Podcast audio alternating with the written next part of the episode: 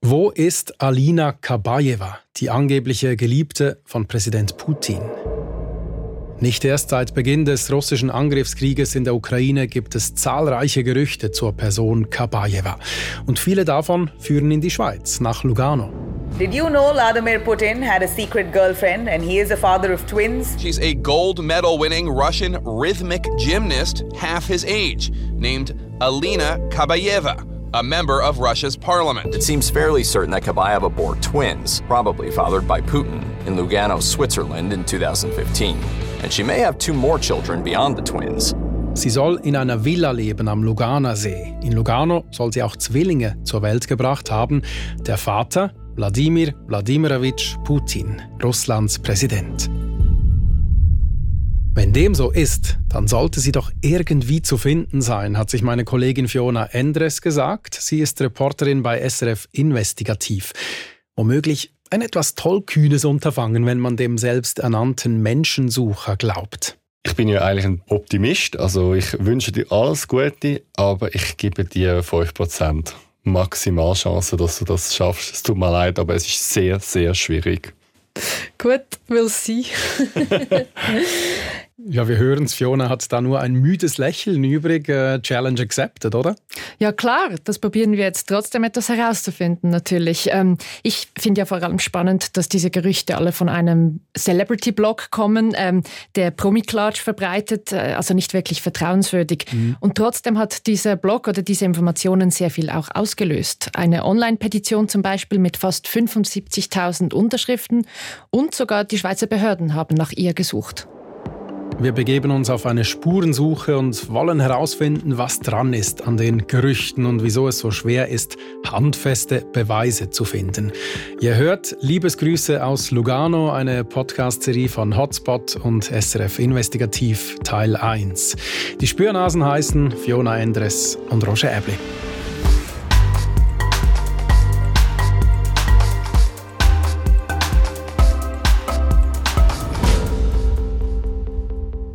Der 24. Februar 2022. Russland startet seinen Angriffskrieg auf die Ukraine, geht offenbar von einem Spaziergang aus, spekuliert darauf, dass man die Regierung in Kiew, beziehungsweise das Naziregime, wie es Russland gerne nennt, dass man diese Regierung in kurzer Zeit stürzen werde. Es kam bekanntlich anders. Der Westen hat mit ungewohnt harten Sanktionen reagiert, also mit Strafmaßnahmen. Diverse russische Banken hat man vom Zahlungsverkehr ausgeschlossen, aber auch zahlreiche Oligarchen sind sanktioniert worden. Oligarchen, also reiche russische Geschäftsleute, die Putins Segen haben und dadurch seine Macht stützen. Die hat der Westen ins Visier genommen und deren Vermögen im Ausland blockiert. Auch die Schweiz ist damit gezogen, wenn auch etwas zögerlich. Und sogar die erwachsenen Töchter von Präsident Putin sind kürzlich auf solchen Listen gelandet. Eine Person aber, die fehlt bisher auf der Sanktionsliste. Alina Kabajewa. Nur, wer ist diese Kabajewa überhaupt, Fiona? Bekannt wurde sie als rhythmische Sportgymnastin. Im Jahr 2000 holte sie zuerst eine Bronzemedaille bei Olympia, Vier Jahre später gewann sie sogar Gold. Und kurze Zeit später offenbar auch Putins Herz. sie ist bis heute die zweiterfolgreichste Sportgymnastin der russischen Geschichte. Und sie hat den Sport in den Nullerjahren wesentlich geprägt, sagt man. Schon Kabayewas Eltern waren Sportprofis. Die Mutter russische Profi-Basketballerin und der Vater war in den 80er Jahren Fußballprofi in der obersten sowjetischen Liga. Und von der angeblichen Liaison mit dem Kreml-Chef, davon hat die Öffentlichkeit zum ersten Mal im April 2008 erfahren. Die Wochenzeitung Moskowski Korrespondent hat damals die Bombe platzen lassen. Putin und seine langjährige Frau würden sich scheiden lassen und Putin würde stattdessen Alina Kabajewa ehelichen. Eine juicy Story natürlich, aber es war auch eine der letzten dieser Wochenzeitung. Der Kreml war nämlich not amused. Der Verleger höchstpersönlich hat das Blatt kurz darauf eingestampft. Kabajewa selbst hat derweil Karriere gemacht. Sie saß nämlich jahrelang im russischen Parlament, für die Partei von Wladimir Putin natürlich. Hm. Und sie ist unterdessen eine ziemlich gut verdienende Geschäftsfrau. Als Verwaltungsratspräsidentin der National Media Group machte sie jedes Jahr ein paar Millionen. Franken wohl verstanden. Rubelmillionär wären nämlich die meisten von uns. Das Umrechnen erspare ich euch jetzt. Interessant dabei, vor einigen Tagen ist Kabayewa von der Webseite des Medienunternehmens verschwunden. Westliche Medien spekulieren, dass sie damit Sanktionen umgehen wollte. Ihren letzten öffentlichen Auftritt hatte sie übrigens Mitte Dezember bei einem Turnier für rhythmische Sportgymnastik in Moskau. Und eben, dann gibt es da ja noch diesen äh, Bezug zur Schweiz, Fiona, und äh, das interessiert uns in diesem Podcast natürlich vor allem. Ja, genau, denn im Februar 2015 soll Alina Kabaeva in Lugano nämlich Zwillinge zur Welt gebracht haben. Kinder des russischen Präsidenten, berichtet Page 6. Das ist der Promi-Blog der Boulevardzeitung New York Post. Geboren wurden die Kids den Berichten zufolge in der Klinik St. Anna die hat 4,2 Sterne auf Google, also sehr passabel. Dazu aber später mehr. Neben den Zwillingstöchtern, die also unterdessen siebenjährig sein sollen, habe das Paar auch noch zwei Söhne. Unterdessen sollen die Kinder und ihre Mutter sogar einen Schweizer Pass haben, heißt es bei Blog Page 6. Soweit also die Gerüchte. Nur, wie sucht man Personen, und das haben wir ja vor, wenn über den Verbleib, also wo sie leben, wo sie sich aufhalten, wenn praktisch nichts bekannt ist? Und wenn diese Personen dann sicher auch noch Mittel und Wege haben, sich ziemlich gut abzuschotten, fragen wir nach. Mein Name ist Alexander Wenger, ich bin Journalist und ich bin eine Art Menschensucher. Also ich suche Leute, die verschwunden sind oder vermisst werden. Vielleicht kurz zur Erklärung. Liebhaberinnen von Präsidenten oder deren Kinder hat Alexander Wenger bisher nicht gesucht. Er tritt normalerweise dann auf den Plan, wenn zum Beispiel ein Adoptivkind seine leiblichen Eltern sucht oder wenn jemand eine angeblich existierende Halbschwester finden will. Aber zurück zu Putin. Wie würden Sie vorgehen im äh, vorliegenden Fall? Wenn ich natürlich Zeit hätte, würde ich vor Ort gehen und einfach mich durchfragen, jeden anquatschen auf der Straße. Ähm, oder direkt an der Klinik anrufen. Ich meine, die werden eh nichts sagen. Aber ich glaube, es kommt immer ein bisschen darauf an, wie sie dir Nein sagen. Oder wenn jetzt jemand mega verwirrt ist und so, hä, was, wer? Ähm, dann weiss man, okay, vielleicht stimmt es nicht. Aber wenn jetzt jemand sagen am Empfang, tut mir leid, ich kann nichts sagen, ich habe ein striktes Redeverbot, dann weiss ich, ah, okay. Also in dem Fall ist das äh, irgendetwas im Busch. Oder ich bin nicht der Erste, der anläutet. Ähm, und dann würde ich natürlich in die Datenbank auch nachschauen, ob sie irgendwo registriert wäre. Ähm, das wären so die ersten Ansätze. Ja, Stichwort Datenbanken. Also da reden wir jetzt nicht einfach von Google oder von Telsearch, sondern wirklich von Profizeugs. Äh, schauen wir doch mal. Also ich habe zum Beispiel jetzt mal in so einer Datenbank ähm, den Namen eingegeben, Alina Kabayeva. Ich schreibe es jetzt mal mit J, also K-A-B-A-J-E-W-A. Und wir schauen und sehen zum Beispiel, ich habe eine Alina Kaba oder Alina Kabas. Also Trefferquote ist jetzt nicht 100%. Also ich könnte zum Beispiel auch Alina Caballero jetzt ohne J, also K-A-B-A-E-W-A, e eingehen und schauen, ob es etwas gibt. Es gibt auch nichts. Ich könnte zum Beispiel das W mit einem V ersetzen, schauen. Aber ist jetzt kein Treffer. Also da will, in dem Fall würde mir jetzt das nicht helfen. Also keine Spur von Putins angeblicher Geliebter in irgendwelchen Datenbanken. Was heißt das jetzt für unsere Recherche, Fiona? Ja, es macht es schon ein bisschen schwieriger. Es wäre schon schön gewesen, wenn sie in der Datenbank aufgetaucht wäre und wir einfach anrufen könnten oder so. Trotzdem, in solchen Datenbanken kann man sich auch sperren oder löschen äh, lassen, wenn man nicht will, dass man gefunden wird. Mhm. Und das ist bei ihr wahrscheinlich der Fall. Deshalb würde ich sagen, ist das noch kein Beweis, dass sie nicht in der Schweiz ist. Aber ich glaube, ich komme nicht darum herum, auch vor Ort diesen Hinweisen nachgehen zu müssen. Also macht sich Fiona auf den Weg. Wir haben abgemacht, dass sie mich von unterwegs auf dem Laufenden hält mit Sprachnachrichten. Hoi Roger, ich bin jetzt in Lugano angekommen und warte gerade auf den Bus, wo mich wird zu der Colina d'Oro bringen. Das ist die Region, wo es sehr viele Villen haben und wo es geheißen hat, dass sie dort wohnen aktuell. Collina d'Oro, übersetzt der goldene Hügel. Die Gemeinde heißt übrigens wirklich so, anders als äh, in Zürich die Goldküste zum Beispiel, die ja nur im Volksmund so genannt wird. Und äh, dieser Collina d'Oro, dieser goldene Hügel, zieht offenbar viele Ausländerinnen und Ausländer an. Also interessant bei dieser Straße ist auch, dass tatsächlich fast kein Tessiner Autokennzeichen hat sondern die meisten sind äh, ausländisch, Deutschland, Italien. Was ich nicht gesehen habe, sind russische Kennzeichen. Äh, dafür ein Auto mit einem ukrainischen Kennzeichen. Man scheint da eher ein Auto zu haben, als äh, wie ich mit dem Bus unterwegs zu sein und dann äh, den letzten Kilometer noch zu laufen. Was aber all diese Autos mit ausländischen Kennzeichen nicht gemacht haben, Fiona eine Mitfahrtgelegenheit angeboten. Unerhört. So ist Fiona halt weitergelaufen und dann plötzlich vor der Villa gestanden. Also ich bin jetzt da den ganzen Hügel hochgelaufen ähm, und stehe jetzt fast zuoberst eigentlich von dieser Straße und bin jetzt an dem Ort, wo die äh, Villa steht, die Perle von der Collina d'Oro. Und man sieht sich kaum, also man kann auch nicht äh, wirklich ans Haus angehen. Es ist recht äh, abgeschottet, es hat einen Stegen von einem anderen Haus. Aber auch da hat es extrem viele Palmen und Gebüsch und Pflanzen, sodass man die Villa eigentlich kaum sieht. Das, was man sieht, das ist eine wunderschöne Dachterrasse, vielleicht etwa 50 Quadratmeter groß mit Sitzmöbel aus Rattan, schwarz und beige und äh, ein, ein Dach, das wahrscheinlich, äh, wenn die Sonne fest scheint, man kann ein Sonnensegel dran anmachen. Da außer der Dachterrasse sieht man aber eigentlich nichts von dem Haus.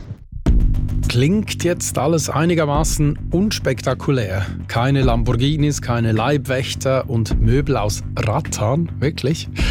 Allerdings bleibt natürlich äh, auch vieles im Verborgenen.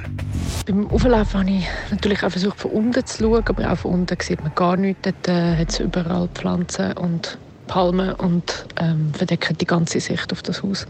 Ähm, es ist also wirklich eine Villa, wo ein sehr ein diskretes Publikum sicher anzieht, wer auch immer da wohnt. Ja, wer auch immer da wohnt. Kabajewa scheint es aktuell nicht zu sein, denn die Villa ist zum Verkauf ausgeschrieben, wie Fionas Abklärungen dann übrigens noch ergeben haben. Unsere erste Suche endet also ergebnislos, aber davon lassen wir uns nicht entmutigen. Bevor wir weitersuchen, noch ein, zwei Worte dazu, wieso ausgerechnet das Tessin ein nicht ganz unbedeutender Ort ist, wenn es um russisch-schweizerische Connections geht. Einige von Wladimir Putins Freunden sind nämlich via Tochterfirmen im Tessin vertreten. Oft sind das verschachtelte Firmenkomplexe. Da gibt es zum Beispiel eine Logistik- und Transportfirma in Brissago. Auf den ersten Blick sieht sie aus wie eine Schweizer Firma, doch sie gehört einem französischen Konzern, der wiederum zu drei Vierteln den staatlichen Eisenbahnen Russlands gehört. Die Russian Railways sowie ihre Verbindungsperson Wladimir Yakunin sind von der Schweiz sanktioniert. Noch wichtiger ist das Tessin aber als Handelsplatz für russische Rohstoffe. Nickel, Öl, Kohle und vor allem Metalle allem voran Stahl. Das hat Tradition. Das Tessin erlebte einen Aufschwung nach dem Zusammenbruch der Sowjetunion. Ein Italiener mit Beziehungen zu Lugano war einer der ersten Geschäftsmänner, der in Osteuropa Fuß fasste. Durch ihn gewann Lugano an Bedeutung für osteuropäische Stahlproduzenten. Sowie der steinreiche Oligarch Viktor Raschnikow. Seine Tochterfirma handelt mit Stahl und hat ihren Sitz in der Nähe von Lugano, und zwar in der steuergünstigen Gemeinde Paradiso. Treffender könnte ein Gemeindenamen wohl nicht sein. Raschnikows Firma spült viel Geld in die Kassen des russischen Staates. Deshalb findet man den Oligarchen ebenfalls auf der Liste der sanktionierten Personen. Tiefer Steuerfuß, das ist eines der Markenzeichen dieser Region am Hang Luganos. Das erzählt uns auch er. Mein Name ist Marcel Niedermann, ich bin Korrespondent für Schweizer Fernsehen hier im Tessin, wohne in Lugano. Meine Kollegin Fiona hat Marcel getroffen, um noch etwas mehr zu erfahren über die Gegend und über die Leute, die da wohnen. Also wie du vielleicht gemerkt hast, da sind äh, die Häuser sehr prächtig, da sind Gärten groß, da sind auch die Autos eher groß, die da fahren. Es hat äh, sehr wohlhabende Leute, die da oben wohnen und auch äh, internationale Gesellschaften. Und zu dieser internationalen Gesellschaft, zu dieser Community gehören eben auch Russinnen und Russen. Im ganzen Kanton Tessin sind es 900. Gut, bei einer Bevölkerung von 350.000 äh, dann doch noch eine recht überschaubare Zahl. Das Tessin ist nicht nur ein attraktiver Wohnort für diese 900 Personen aus Russland, nein, auch steuertechnisch lebt es sich, wenn man Geld hat, recht gut. Das Tessin ist nämlich einer der Kantone mit den meisten pauschal besteuerten. Das heißt, reiche Ausländerinnen und Ausländer bekommen einen speziellen Deal, dank dem sie vergleichsweise wenig Steuern bezahlen. Diskretion und Wohlwollen gegenüber Reichen, das hat Tradition im Kanton Tessin. Allerdings habe das mit dem Ende des Bankgeheimnisses 2009 deutlich abgenommen, weiß SRF Tessin-Korrespondent Marcel Niedermann. Von ihm wollen wir dann natürlich noch wissen, was ist bekannt über den angeblichen Aufenthalt von Alina Kabaeva im Tessin? Also ein Journalist von einem Medium ist dem nachgegangen, ob sie wirklich da wohnhaft sei und er hat dann noch den Vermieter kontaktiert. Der Vermieter hat das dementiert, das sei Humbug, das stimme nicht. Und das ist es etwa an Gerüchten, was da weiter umgereicht worden ist. Na dann suchen wir halt weiter. Ich habe jetzt vorher gesehen, dass nicht so weit weg von da eine Privatschule ist, wo ich auf der Webseite gesehen habe, dass es äh, teilweise auch Russen hat und allgemein International School und habe gedacht, ich gehe dort jetzt mal noch vorbei. Das ist auch nicht weit weg, ich kann jetzt dort hinlaufen, es ist etwa 20 Minuten. Fiona macht sich also auf zur amerikanischen Schule in Lugano, dort wo viele Kids der Reichen ein- und ausgehen wenn nicht gerade Osterferien sind, wie uns einer der Verantwortlichen sagt, den Fiona zum Interview überreden kann. My name is Bill Eichner. I'm the Director of Institutional Advancement. You're on the campus of TASIS, uh, the American School in Switzerland, uh, during our vacation period. As you can see, the students are gone for Easter. Bill Eichner ist also einer der Direktoren der Schule und kennt sich aus in der internationalen Community im Tessin. Denn man darf sich vom Namen der amerikanischen Schule nicht täuschen lassen. Our students come from all over the world. They come from 60 different nationalities. So it's a very international community of 700 students. Do you also have Russians? We have uh, Russian students. There's a Russian community that lives here in Lugano. And uh, so we have uh, uh, we have Russian students, we have Ukrainian students, we have students from uh, uh, just about every country in Europe, and then some. And that's how we get to 60 nationalities. 700 Schülerinnen und Schüler aus 60 Ländern, inklusive Ukrainern und Russinnen. Und vielleicht auch die Kinder von Alina Kabaeva? That's one of those rumors you always hear somebody who knows somebody who knows that they're here. Uh, nobody by that name. Uh, of course, nobody by the father's name either here at the school, which you could expect. Um, certainly, somebody knows because the uh, uh, the immigration office in Switzerland would certainly know who's here, and so I'm, I'm, I'm surprised that it's still such a such an active rumor and hasn't been put to any rest. But but no, there's no uh, those children are not here at the school. Diese Kinder sind nicht bei uns an der Schule, weder unter dem Namen Kabaeva noch unter dem Namen des russischen Präsidenten, sagt also Bill Eichner von der amerikanischen Schule in Lugano und ergänzt, dass er etwas erstaunt sei, dass sich das Gerücht trotzdem so hartnäckig halte. Wir haben nun also gelernt, wie eine russische Athletin zu einer Weltberühmtheit wurde, warum das Tessin sich so gut eignet als Versteck für Wohlhabende und dass Alina Kabaeva mit hoher Wahrscheinlichkeit nicht in der Villa am Luganer See wohnt, Gerüchte hin oder her. Ähm, Fiona, aber ganz ausgeschossen sind wir dann doch noch nicht, oder? Nein, denn Kabayewa soll ihre Kinder ja auch im Tessin zur Welt gebracht haben. Deshalb habe ich mir gedacht, müssten wir auch mal bei der Klinik nachfragen, ob wir dort etwas herausfinden. Und angeblich hat Kabayewa ja auch mehrere Pässe und Identitäten. Dem gehen wir auch noch nach. Okay, die Suche nach der angeblichen Geliebten von Wladimir Putin geht also weiter in der nächsten Folge. Und, Spoiler, plötzlich taucht dann noch eine andere heiße Spur auf, die Fiona auf ein Schiff führt.